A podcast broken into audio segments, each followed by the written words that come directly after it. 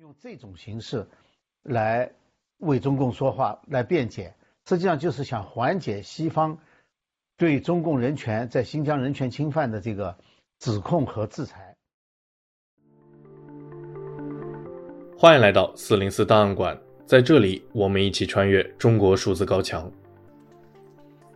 CDT 报告会栏目收录和中国言论自由及其他人权问题相关的报告资讯，这些报告的来源多种多样，包括机构调查、学术研究、媒体报道和网民汇集等等。同时，我们也欢迎读者向我们推荐值得关注的报告。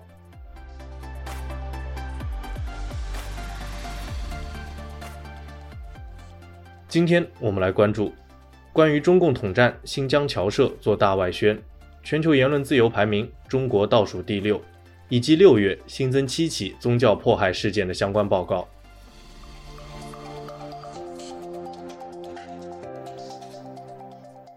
首先，我们来关注澳大利亚战略政策研究所中共海外统战新疆侨社做大外宣。澳大利亚战略政策研究所于七月六日发布了一份报告，指中共正通过统战和动员海外的新疆侨民团体。来监控新疆侨民和用作大外宣，最终使外国政府、政治家、企业实体和公民社会团体忽视中共在新疆犯下的反人类罪行，同时促进其自身的政策和海外利益。根据澳大利亚战略政策研究所的研究，中共正在监视澳大利亚、加拿大、中亚、土耳其和其他国家的新疆侨民，包括维吾尔人社区团体和个人成员。他们系统地收集关于新疆侨民的信息，并建立数据库，以加强党的海外监视和干预工作。其中，特别是中亚地区，这里有大量来自新疆的维吾尔族、哈萨克族、回族和汉族等民族的侨民。中共官员认为，中亚是和新疆统战工作有关的主战场，他们的工作在这里进展顺利，并且基本上不受公众监督。报告指出，散居海外的华人社区组织及其精英经常被用作宣传中共新疆政策的渠道，并被统战官员积极培养，有时甚至还被收买，成为统战组织的一部分。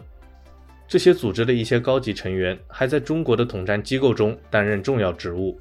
这使他们能够有效地协调活动并促进党的议程。该报告以南澳新疆联合会为例，大篇幅地介绍了其组织运作。指该协会由汉族主导，多次扮演了大外宣的角色，并和当地政客有大量来往。特别是在2018年澳大利亚国庆日庆祝游行中，尽管大量维吾尔侨民反对，他们依旧参加了游行庆祝，并获得了最佳服装奖，还和包括州长在内的大量当地官员合影。该报告还指出，亲中共社团的影响力远远超过了新疆侨民的范围。一些团体还获得了当地政客的公开支持或默许，同时影响了当地的舆论。典型的例子是该报告提及的四个案例中的加拿大案例，即加拿大新疆同乡会和加拿大华人同乡会联合总会。这两个社团经常公开为中共的新疆政策辩护，并且试图影响加拿大议会的政策。此外，统战的手段主要是统战机构利用文化活动。语言学习、商业机会和政治荣誉来吸引和团结海外华人，支持中共对中国和中华这两个概念霸权式的抽象，即垄断这两个概念的话语权，让中共代表中国和中华，同时排挤、压制和否定中国共产党的批评者，以及不被该党认可的身份和文化，比如。新疆自治区政协主席努尔兰·阿卜杜满金在新疆海外涉疆侨务工作专项领导小组会议上就提到了五种对海外新疆人的统战方法：政治上赢得民心，情感上建立纽带，文化上施加影响，经济上提供支持，宗教上尊重信仰。最后，该报告还呼吁政治家、公务员和其他精英要避免为亲中共的社团背书。拒绝出现在他们的公开活动中，避免放大中共的叙事，并公开谴责中共在新疆侵犯人权的行为，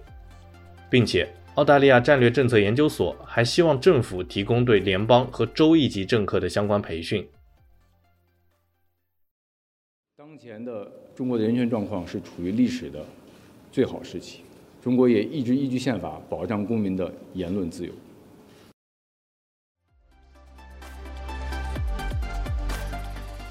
我们刚才听到的是中国外交部发言人在记者招待会上的发言。我们接着关注二零二二全球言论自由报告，中国言论自由排名倒数第六。英国一家致力于捍卫言论自由和信息自由的国际人权组织 Article 19于六月底发布了二零二二全球言论自由报告。该报告指出，全世界只有百分之十五的人可以享有言论自由和信息自由。在一百六十一个国家和地区的排名中，中国得分为两分，国际排名位列倒数第六，低于沙特、南苏丹和伊朗等国。该年度报告使用了二十五个指标，衡量了一百六十一个国家和地区的言论自由水平。其数据显示，在全球范围内，言论自由水平自二零一一年以来已经大幅下降。相比于十年前，全球百分之八十人言论自由在倒退，甚至。美国的言论自由得分也下降了九分，从十年前的世界第九名跌到了第三十名。特别值得指出的是，香港言论自由的分数是所有国家和地区中近十年内下跌最多的。香港言论自由得分从二零一一年开始缓慢下跌，从七十二分跌到二零一六年的五十七分，然后在二零一八年急剧暴跌，跌至现在的十四分，排在全球第一百二十七名。位列津巴布韦、泰国和俄罗斯之后。该报告还和另一份报告做对比，伴随全球言论自由水平的下跌，世界的民主水平已经退回到了1989年。根据该报告统计，去年全球有358名人权捍卫者和55名记者被杀害，另有65名记者失踪。然而，杀害人权捍卫者的国家覆盖了全球64%的人口。杀害记者的国家覆盖了全球百分之三十七的人口。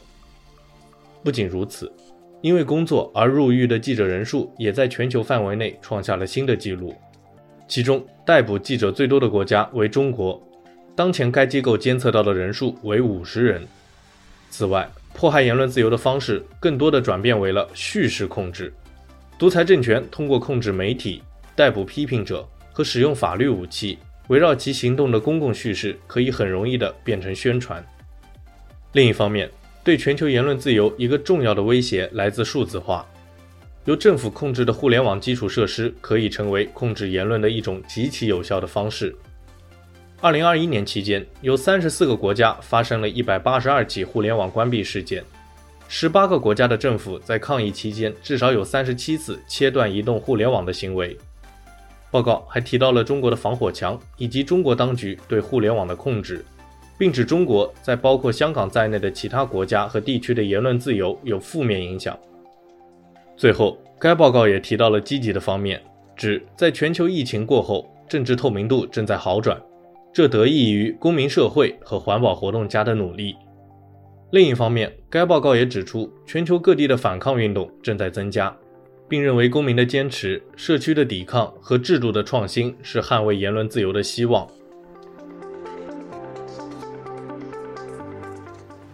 最后，我们来关注人权无国界组织六月中国新增七起宗教迫害事件。中国政府是逼迫人民宗教不能有自由的政府。今天的中国比希特拉的时代更邪恶的迫害教会。位于比利时的非营利组织人权无国界即发布六月中国宗教信仰自由的双月刊特刊一后，于七月二日发布了特刊二。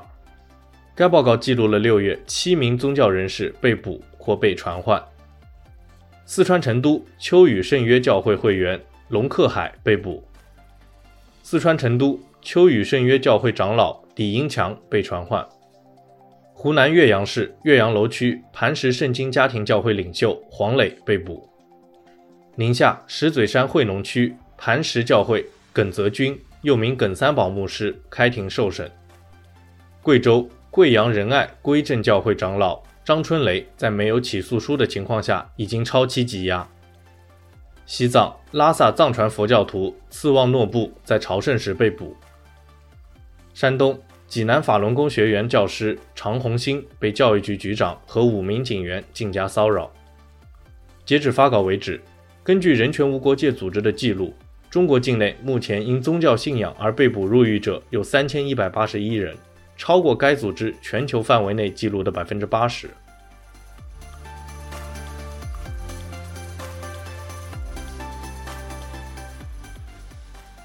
CDT 报告会栏目收录和中国言论自由及其他人权问题相关的报告资讯，这些报告的来源多种多样，包括机构调查、学术研究、媒体报道和网民汇集等等。同时，我们也欢迎读者向我们推荐值得关注的报告。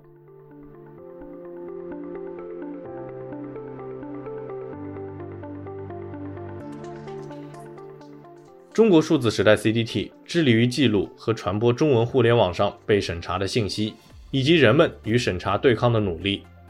欢迎大家通过电报、Telegram 平台向我们投稿，为记录和对抗中国网络审查做出你的贡献。